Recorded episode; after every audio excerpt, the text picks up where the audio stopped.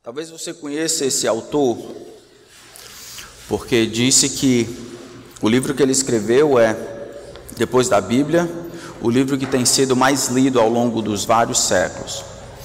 Ele foi um pregador puritano batista que viveu no século XVII, de origem muito pobre, nascido ali na Inglaterra. Após uma dramática conversão, ele se torna pregador da palavra de Deus, mas como ele não tinha sido ordenado pela igreja inglesa, ele vai ser preso várias vezes. Durante esse tempo de prisão, que levou 12 anos, intercalando, o que mais trazia destruição ao seu coração era sua filha ou cega, que precisava dele. Mas por causa do evangelho, ele acabou sendo preso. Ele era atormentado por seus pecados, assim como Martinho Lutero fora antes dele.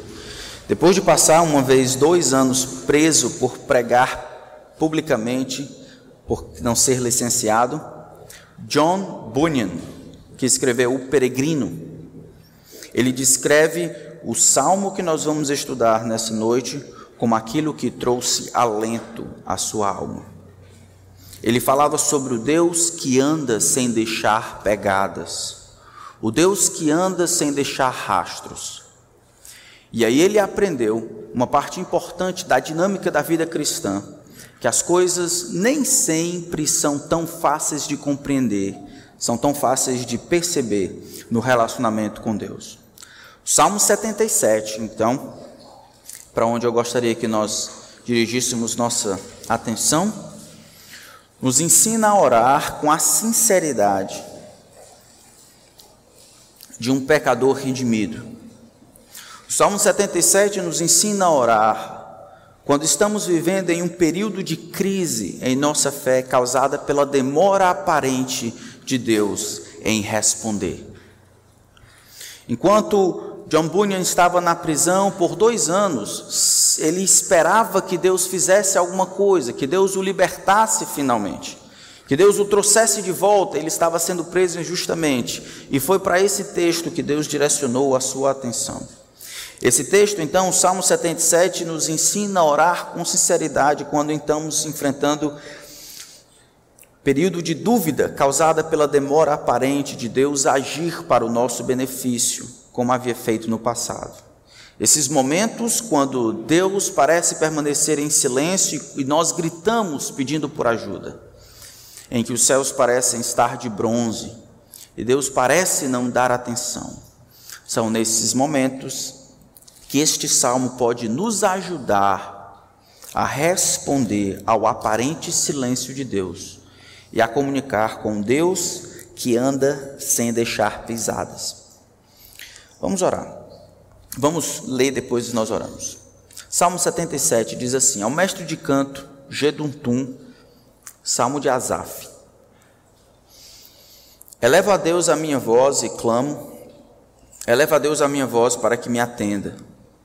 No dia da minha angústia, procuro o Senhor. Erguem-se as minhas mãos durante a noite e não se cansam. A minha alma não encontra consolo. Lembro-me de Deus e começo a gemer, medito e meu espírito desfalece. Não me deixes pregar os olhos. Tão perturbado estou que nem posso falar. Eu penso nos dias de outrora trago à lembrança os anos de tempos passados. De noite indago o meu íntimo e o meu espírito pergunta: Será que o Senhor nos rejeitará para sempre? Acaso não voltará a ser propício? Cessou perpetuamente a sua graça, caducou a sua promessa para todas as gerações? Será que Deus se esqueceu de ser bondoso ou será que encerrou as suas misericórdias na sua ira? Então eu disse: Esta é a minha aflição. O poder do Altíssimo não é mais o mesmo. Recordarei os feitos do Senhor, certamente me lembrarei das tuas maravilhas da antiguidade. Meditarei em todas as tuas obras e pensarei em todos os teus feitos poderosos. O teu caminho, ó Deus, é de santidade. Que Deus é tão grande como o nosso Deus? Tu és o Deus que opera as maravilhas e entre os povos tem feito notório o teu poder. Com o teu braço remiste o teu povo, os filhos de Jacó e de José. As águas te viram, ó Deus, as águas te viram e temeram, até os abismos se abalaram, grossas nuvens se desfizeram em águas, houve trovões nos espaços, também as tuas setas cruzaram de uma parte para outra, o estrondo do teu trovão ecoou na redondeza. Os relâmpagos iluminaram o mundo, a terra se abalou e tremeu. O teu caminho foi pelo mar, as tuas veredas passaram pelas grandes águas mas ninguém encontrou as tuas pegadas. O teu povo, tu os conduziste como rebanho pelos, pelas mãos de Moisés e Arão. Senhor, peço que a tua palavra nos ensine a orar quando a nossa fé é fraca. Eu peço que a tua palavra nos dê direção quando estivermos em crise. Que a nossa vida contigo a dinâmica da nossa vida com Deus Todo-Poderoso seja maior, maior do que somente quando as coisas estão boas ou ruins, mas também quando o Senhor aparentemente permanece em silêncio. Que o Senhor que nos ama nos ensine a confiar e a te amar, independente do que as coisas digam do contrário. Tua palavra seja a nossa regra teu Espírito Santo, nosso professor, que ele nos instrua. Ele aplique a tua palavra em nossos corações. E ao final desse tempo, só o Senhor seja lembrado, só o Senhor receba a glória. Em nome de Cristo.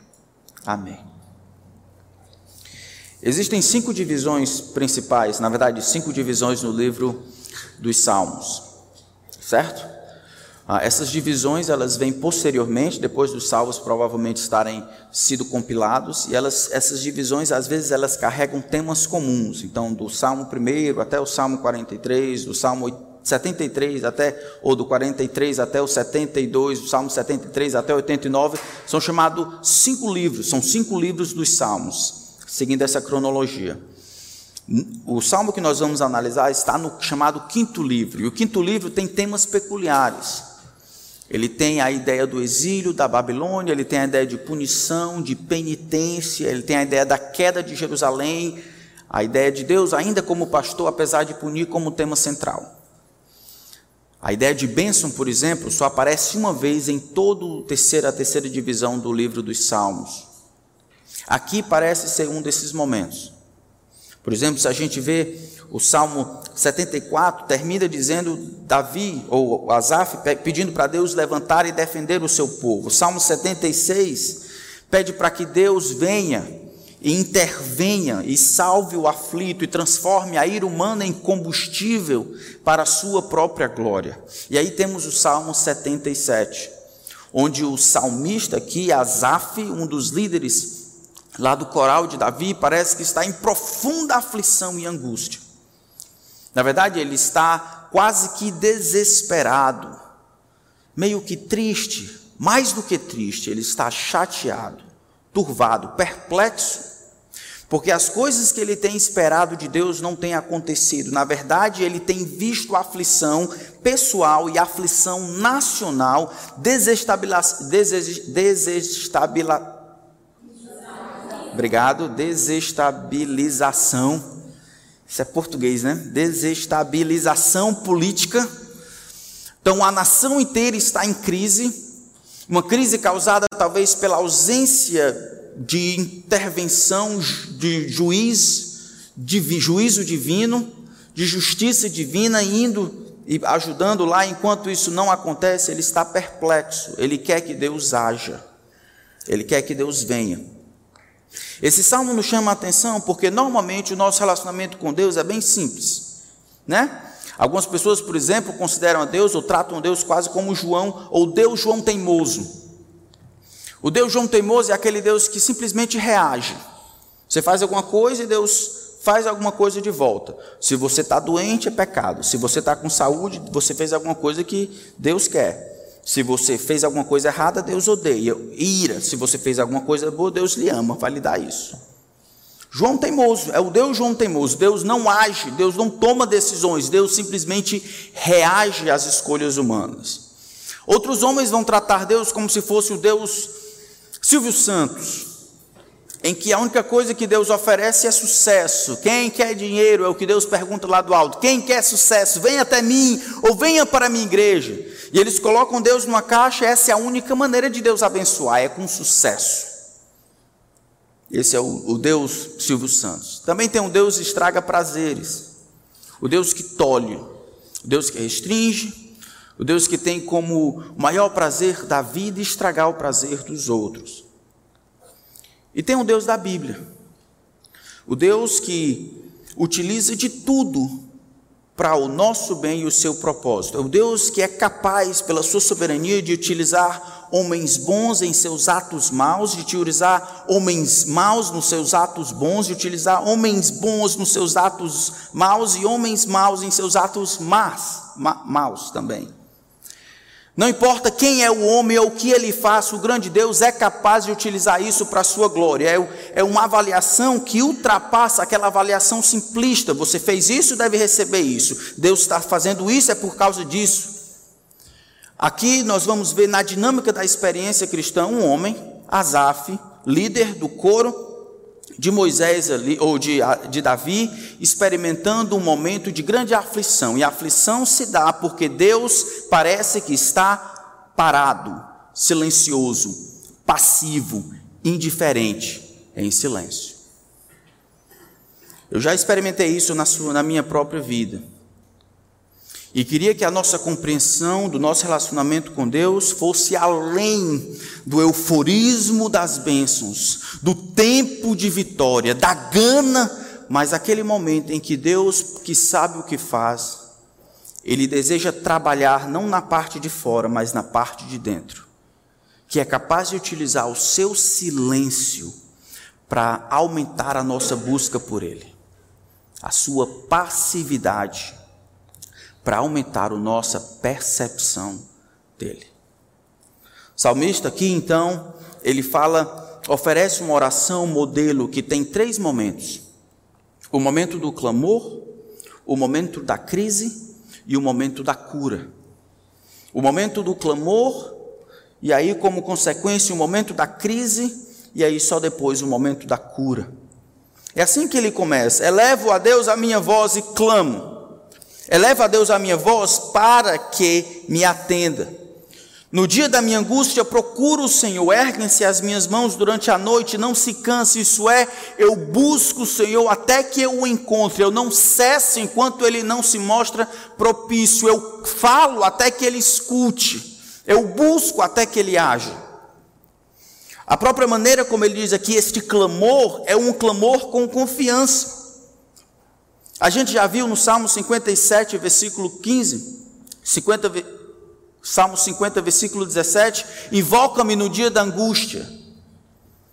Eu te ouvirei, eu te libertarei, tu me glorificarás. Esse é o padrão no relacionamento com Deus. O grande Deus se agrada de ouvir o seu clamor ou o clamor do seu povo em tempos de angústia. Invoca-me, Deus diz e eu virei, eu trabalharei em teu, em teu favor, eu te libertarei e você me glorificará. Aqui, no entanto, nós vemos no versículo 2: no dia da angústia, ele está cumprindo o papel dele, procura o Senhor. Eu ergo as minhas mãos, isso é, eu procuro, eu faço um gesto de busca, eu não me canso, eu falo, eu falo. A minha alma, no entanto, não encontra o quê? Consolo. Spurgeon dizia que em determinados momentos da vida dele, ele orava, mas os, o céu, os céus pareciam de bronze. Orava, mas sem resposta. Orava, mas Deus parecia mudo e surdo às suas orações. É exatamente o que o salmista está passando aqui. O salmista ora, ele faz o seu dever de casa, ele clama ao Senhor, ele clama ansiosamente pelo Senhor. O Senhor, no entanto, ele não dá consolo imediato. Uma das coisas que me chama a atenção aqui, quando esse homem descreve a sua aflição e a sua angústia real, não ilusória, é que mesmo no seu momento de dor e de aflição, ele não consegue perceber uma vida sem Deus.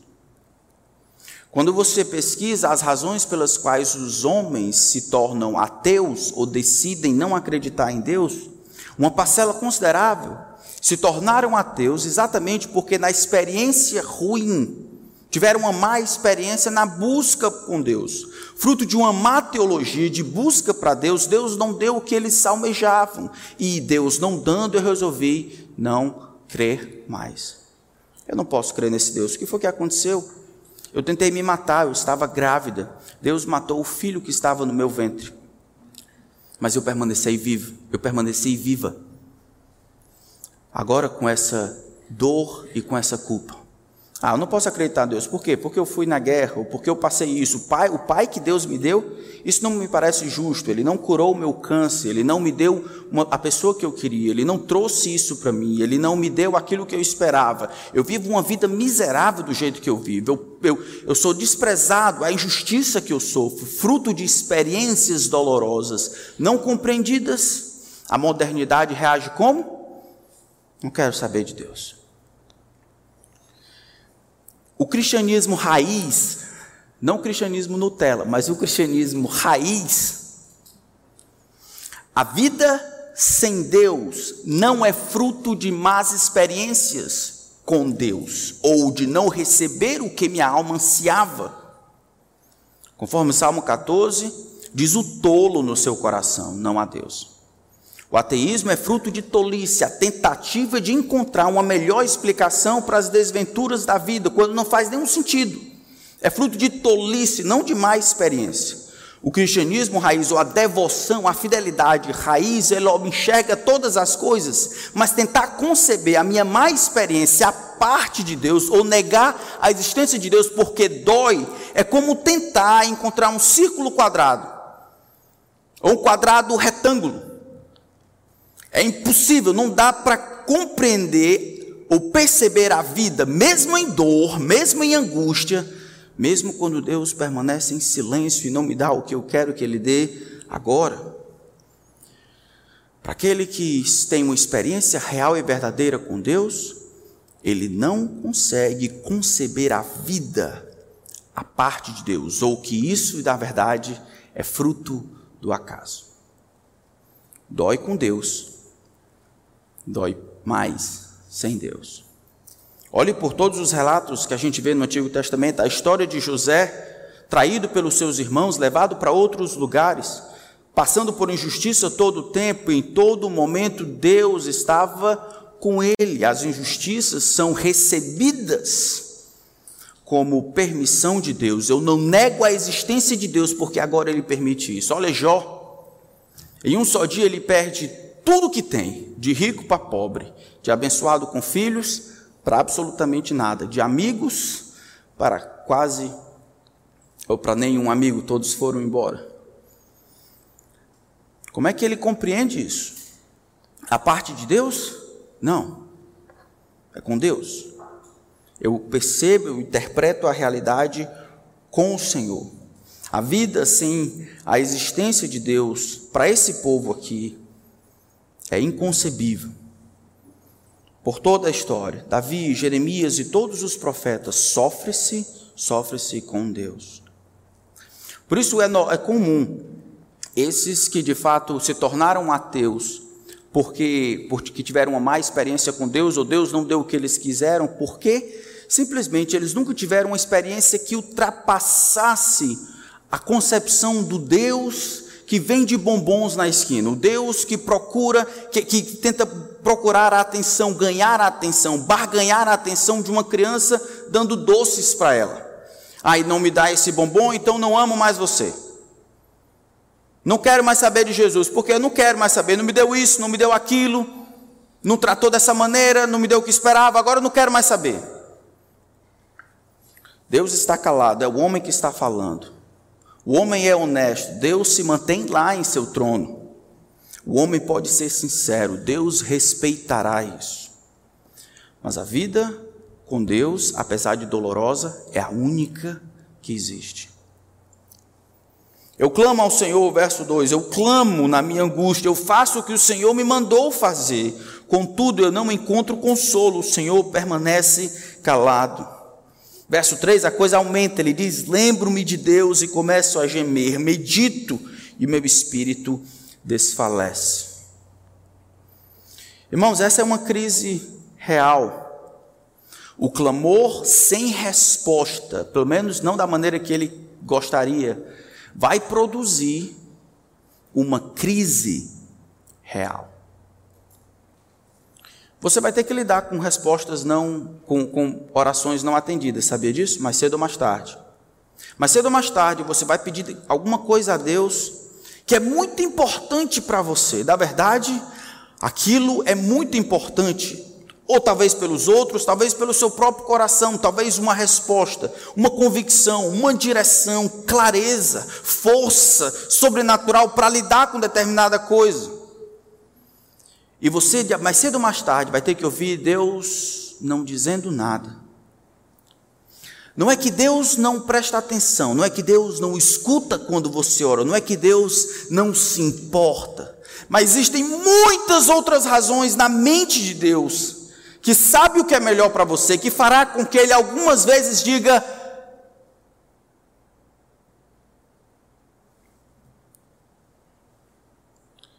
que você possa escutar quando ele finalmente falar.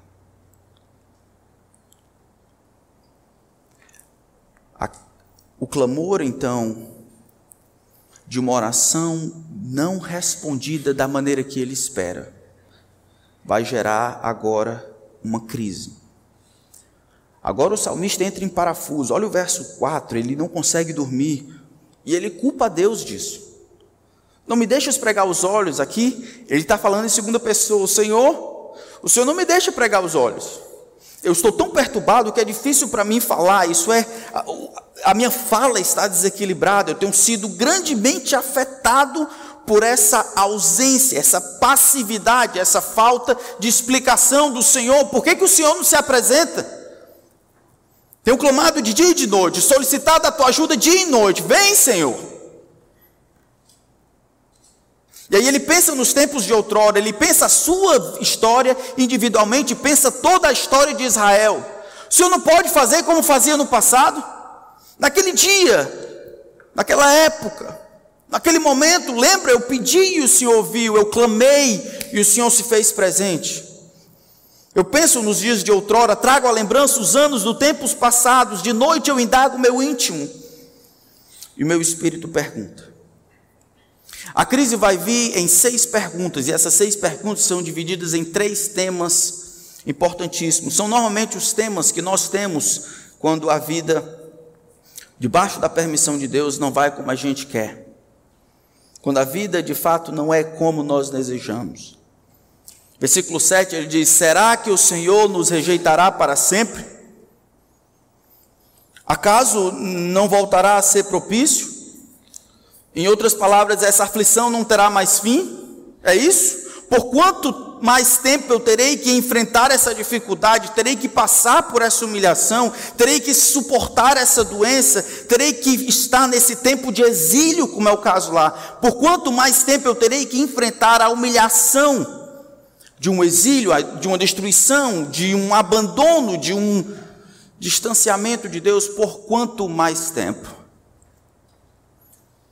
A primeira pergunta normalmente é quando o Senhor vai fazer e dar alívio, trazer alívio às minhas dores, à minha aflição. E eu não quero interpretar o que você está passando agora, mas existem algumas razões pelas quais Deus resolve deixar enquanto as coisas já estão ruins. Ela espera, Ele deseja e permite que fiquem piores. Lázaro está doente, João capítulo 11. Jesus disse para os seus discípulos: Ó, oh, essa doença não é para a morte, mas para a vida. Lázaro está doente, ele vai morrer. Jesus faz o quê? Espera por três dias mais. Lázaro morreu finalmente. Agora a gente pode ir.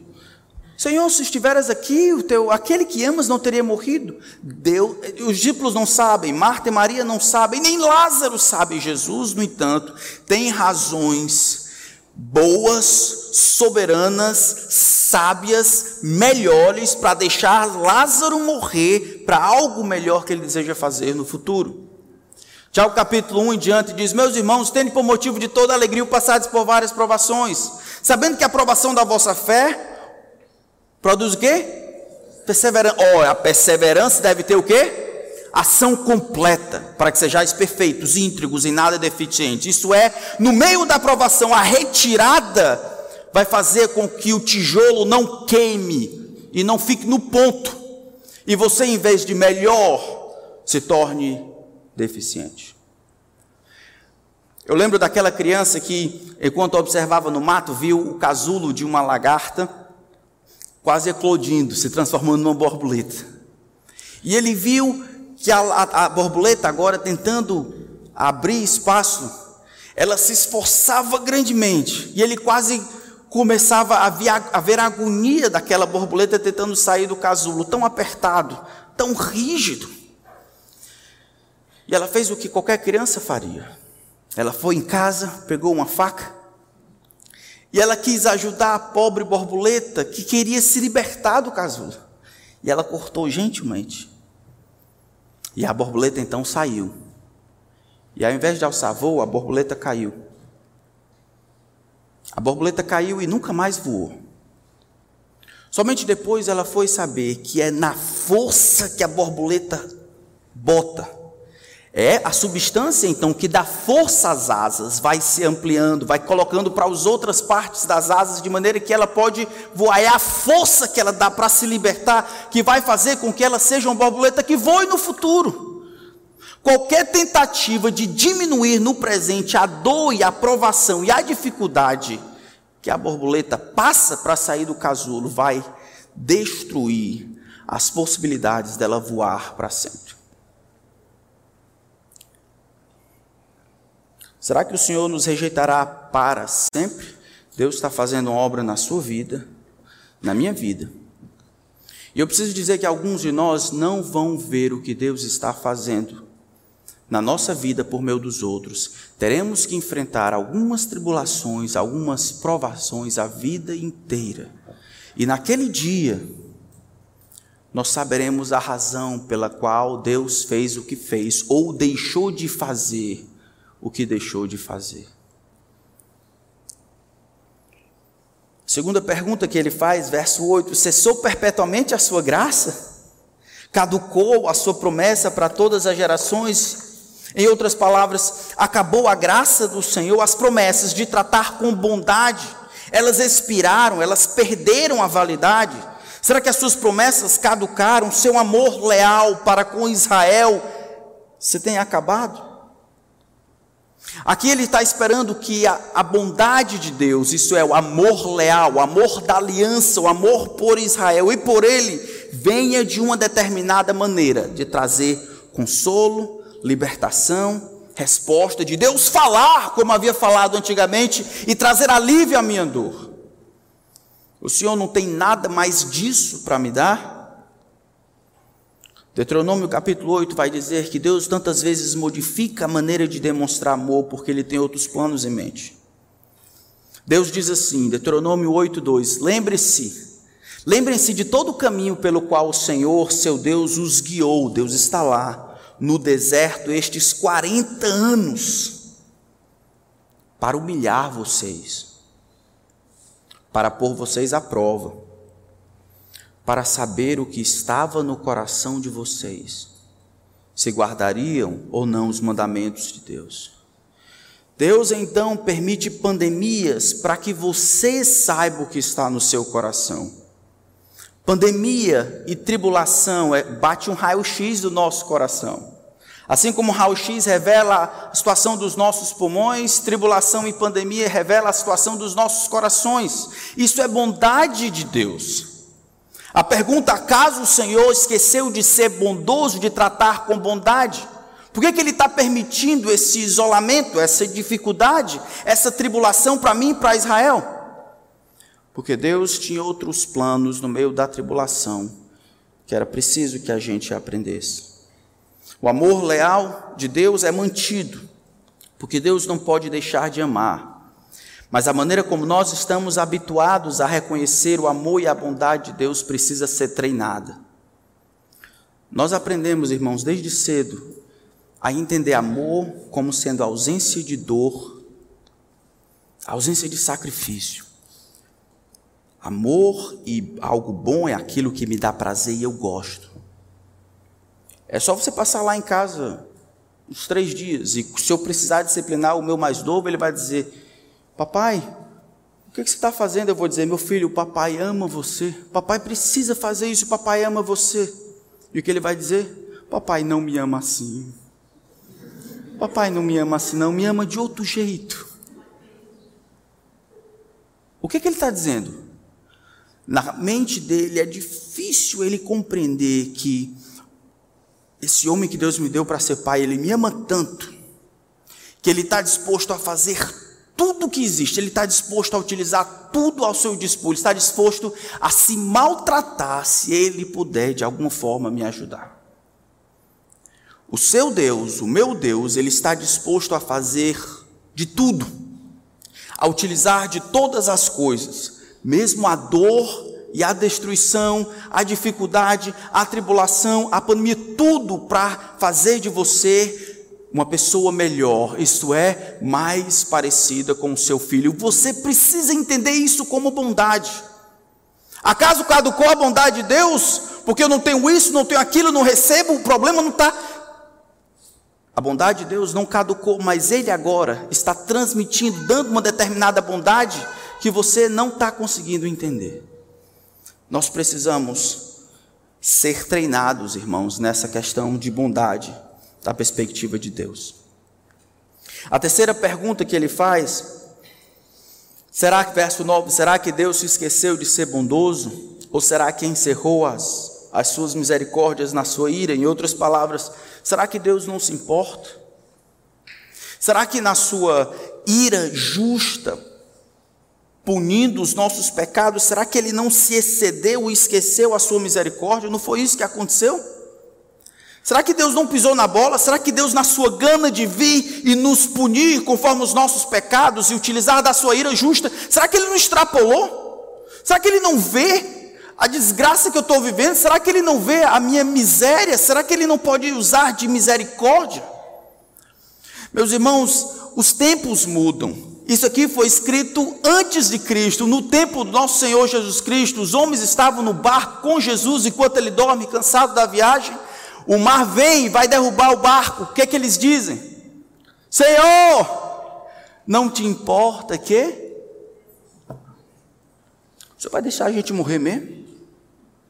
O Senhor vai deixar a gente morrer?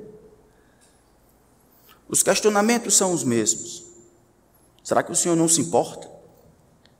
Será que o Senhor não vê, não pode usar de misericórdia? E ele resume então no versículo 10: essa é a minha aflição. A minha aflição é o poder do Altíssimo, não é mais o mesmo. Quando ele diz que o poder do Altíssimo não é mais o mesmo, o que ele está querendo dizer é, no original diz, a, a mão direita do Todo-Poderoso mudou. Eu achava que Deus usaria a sua mão para fazer, para mover isso para o meu bem. E Deus resolveu fazer de uma outra maneira, para o meu bem. Mas como eu estava condicionado a me relacionar com Deus de uma determinada maneira, nessa forma aqui, tem sido muito difícil para mim perceber a mão direita de Deus, o seu poder movendo dessa maneira. Essa é a minha aflição. Eu acho que Deus mudou a sua atitude para comigo. Deus está em silêncio, ele deveria falar. Eu estou passando por dificuldade, ele deveria aliviar. Dói, ele deveria ser um analgésico para mim. Eu clamo, ele não responde. Eu peço, ele não atende. Esta é a minha aflição. O poder do Altíssimo não é mais o mesmo. Não é que Deus falte o seu poder, não é isso que ele diz. Mas eu não consigo perceber o poder ativo de Deus para o meu bem. Agora, finalmente, nós estamos preparados para a cura. O clamor de uma alma angustiada, não respondida de maneira ativa como ele deseja, gera uma crise que perpassa que ele conhece de Deus, o seu agir e a sua própria natureza.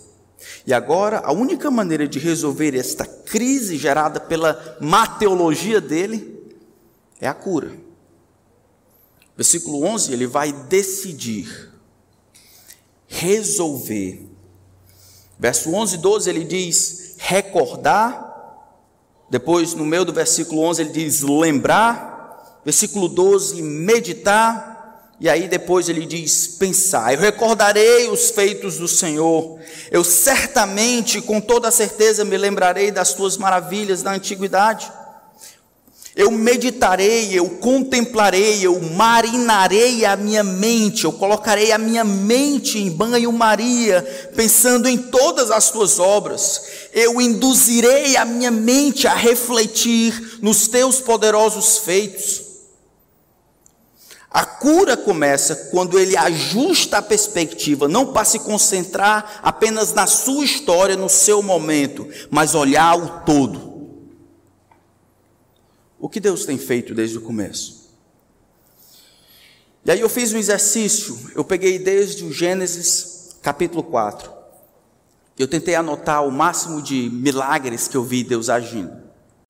Porque ele diz: essas são as curas que nós temos nesse momento de dúvida da nossa fé. Quando Deus permanece em silêncio, para onde eu vou? Eu vou para o passado. O passado de Deus, não o meu, porque o passado de como Deus tem tratado com a história é o nosso maior tesouro. Eu vou lembrar quando Deus transladou Noé, Enoque, ele retirou desse mundo perverso. Eu vou lembrar do milagre da confusão de línguas, da destruição de Sodoma e Gomorra, da punição da mulher de Ló, convertendo-a no estátua de sal. Eu vou lembrar da sarça ardente, Deus falando com Moisés por meio de uma sarça que ardia e não se consumia, a mão de Moisés se tornando leprosa, a vara de Arão tornando-se em serpente. Vou lembrar das dez pragas do Egito, vou lembrar do Êxodo, vou lembrar da coluna de nuvem, vou lembrar da coluna de fogo, das águas de mar que tornaram-se doces. Eu vou lembrar Deus protegendo e providenciando o maná por 40 anos, todos os dias, e na sexta, duas vezes mais, para que eles não fizessem pegar no sábado. Eu vou lembrar das serpentes abrasadoras, Deus providenciando água por duas vezes no deserto. Eu vou lembrar Deus falando por meio da jumenta de Balaão. Eu vou lembrar que a roupa dos israelitas não envelheceram por 40 anos. Nem uma batata dos pés incharam por 40 anos. As sandálias, ia quebrar todas as lojas, hein? As sandálias não, não se perderam, não se acabaram. Eu vou lembrar que as águas do Rio Jordão se abriram e as, as muralhas de Jericó se acabaram. Eu vou lembrar que Deus parou o sol e a lua por causa da oração de um homem. Eu vou lembrar da vitória que Deus teve sobre Midian, a força que ele conferiu a Sansão, a queda do falso Deus Dagon, a seca da, quando secou-se a mão de Jeroboão. Vou lembrar de Elias sendo alimentado pelos corvos. Elias fazendo o milagre da da farinha e do azeite da viúva, ele ressuscitando a própria filha, Elias mandando fogo do céu, sendo levado ao céu por um carro de fogo, dividindo as águas do Jordão, limpando as águas de Jericó, suprindo o exército. Eu vou lembrar ele aumentando o azeite da viúva agora em Eliseu. Eu vou lembrar que Naamã, o sírio, foi curado, que Geazi é que foi atacado por lepra. Eu vou lembrar que o exército de Senaqueribe foi vencido mortos foram ressuscitados. Eu vou lembrar que Deus fez retroceder o sol em 10, 10 graus para mostrar o seu poder. Que o holocausto de Salomão foi lambido por fogo, Deus aceitando o holocausto de Salomão. Que Davi ou de Daniel foi livre da fornalha, do, na verdade, os seus amigos da fornalha, Daniel da boca dos leões, e Jonas foi livre do ventre do grande peixe. Eu vou olhar o passado e ver como Deus tem feito. É claro que Deus, Ele é o Deus. Não é à toa que ele diz: Ó oh Deus, o teu caminho é de santidade. Eu olho a história, vejo as tuas relações, o teu caminho é o certo. Não é que existiu um mais certo, menos certo, ele é santo. É um caminho que demonstra a tua santidade. A tua sabedoria faz com que o Senhor faça o certo sempre pelos meios certos e querendo sempre o melhor em vista. Que Deus há como o Senhor, o nosso Deus, Deus maior do que todos, mais santo que todos, Deus que é distante de tudo, mas tão próximo dos seus filhos. Tu és o Deus que opera maravilhas, verso 14. Tu és o Deus que tem revelado o teu poder. Tu és o Deus que tem remido com o teu braço o teu povo. Verso 16 a 18, ele vai falar do êxodo que nós vimos hoje de manhã com as crianças. Os israelitas, dois milhões de pessoas, passaram com o pé enxuto. E as águas foram quais muros à direita e à esquerda. Nós vemos isso. Isso é a história de Israel. E você pode pensar, mas pastor, nós não temos isso na nossa história. Para onde o meu pensamento deve ir quando as coisas forem ruins? Como é que eu posso provar que não tem sido diminuído o poder de Deus? Deus de fato tem provado o seu poder ao longo da história. Qual deve ser a cura, se para eles era um êxodo e os feitos do Senhor? Para nós, a cura está na cruz. Romanos capítulo 8, verso 31 diz: Quem tentará acusação contra os eleitos de Deus? É Deus quem o justifica. É Cristo Jesus quem morreu antes, quem ressuscitou, o qual está à direita de Deus e também intercede por nós. Aquele que não poupou, verso 32, aquele que não poupou o seu próprio filho, antes por todos nós o entregou, porventura não nos dará graciosamente com ele todas as coisas?